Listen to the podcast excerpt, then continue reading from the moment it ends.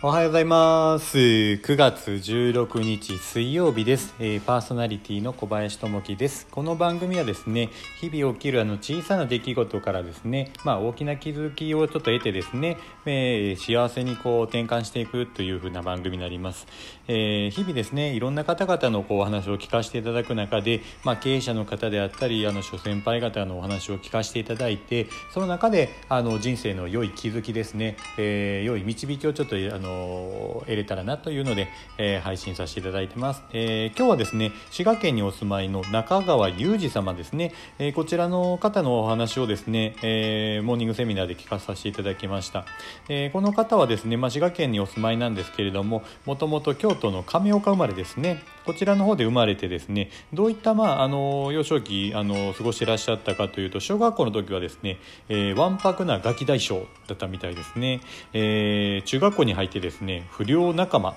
まあ、特にこのリーダーをしてらっしゃった。ただその昔で言うですね不良っていうのはあのー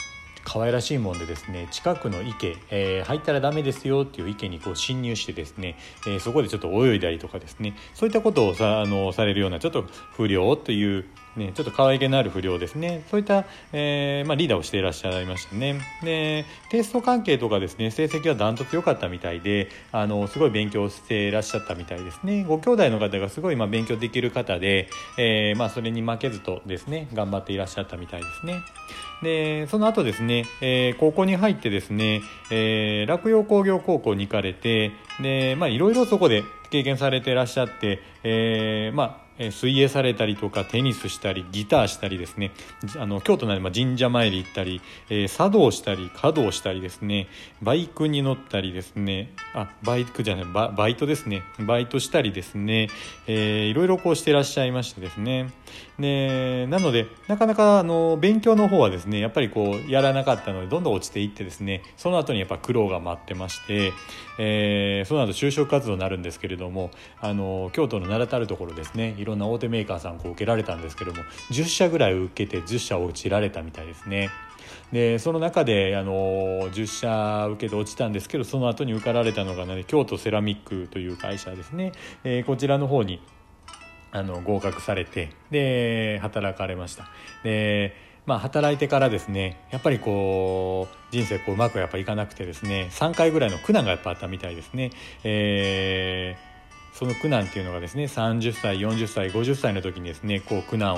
あったみたいですね。でまあこの京都セラミックっていうのはあの皆さんご存知の京セラですね。あの稲森和夫さんですね。あのこちらの方が創立者になられるんですけれどもこの方がこう、えー言ってらっしゃったところでですね大事なのがこの仕事の結果っていうのはどういうものかと。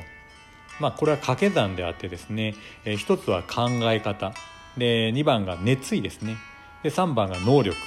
だから、えー仕事の結果っていうのは考え方かける熱意かける能力ですね、えーこちらの方を、えー掛け算していて出てくるということをおっしゃられてましたね、えー例でですね例えば、えーちょっと考え方が変わるとですね、えーおかしな方向に行くという形になるんですけど例えば泥棒ですね。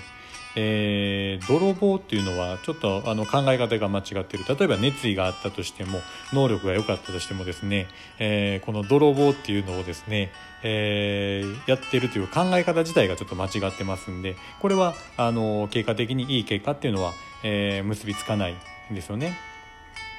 でその後に、あのーまあ、この方もですねいろいろこう人生の中で、まあ、苦難がやっぱありました。それはまあ仕事でですね、えーなかなかこう責任者の立場に立たれるんですけれどもなかなかうまくいかずですね、えー首に近いような形にされるような形があったみたいですね。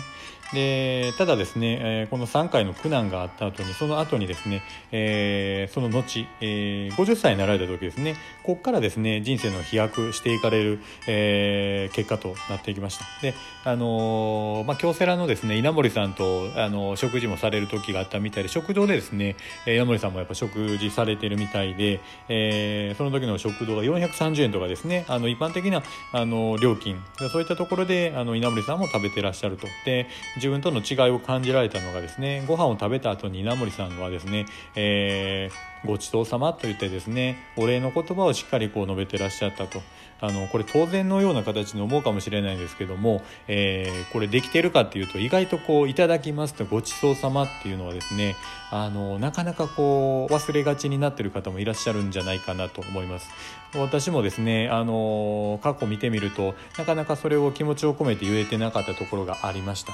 でこれってすごい大事なことであのごちそうさまっていうのはあの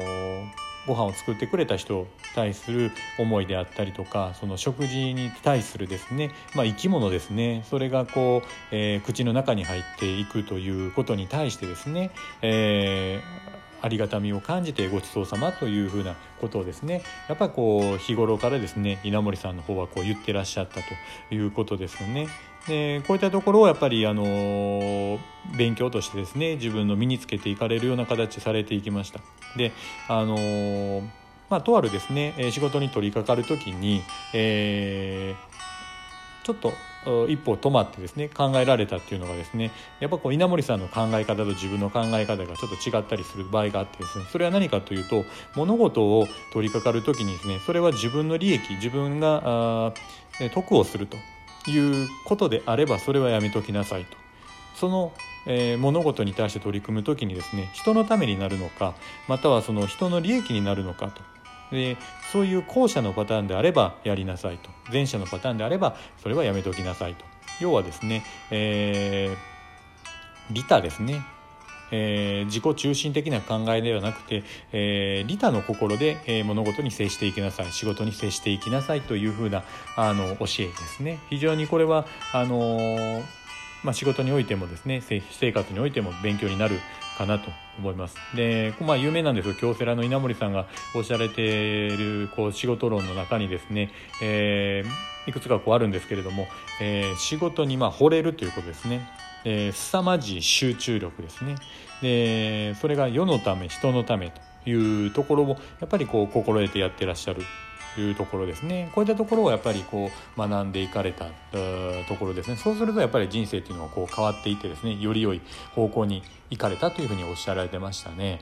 でまあ、今回また一つですねあの最後に教えていただいたのが、えー、分かるということですね。でいうのは変わるということですね。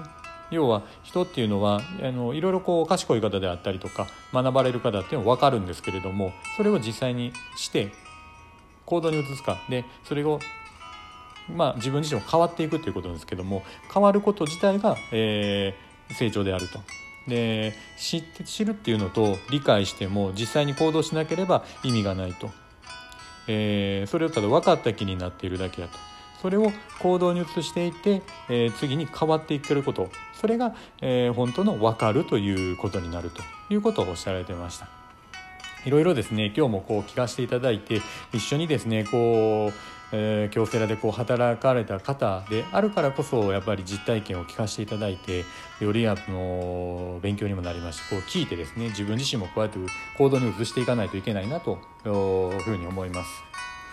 さああ今日はですね、えー、水曜日です。ちょっと雨が今降ってるんですけれども、えー、今日もですね一日こうワクワクしてですね仕事に取り掛かって一日を過ごしていただいたらいいかなと思います。今日もですね皆さんにとって良い一日になりますように。じゃあまたね。バイバイ。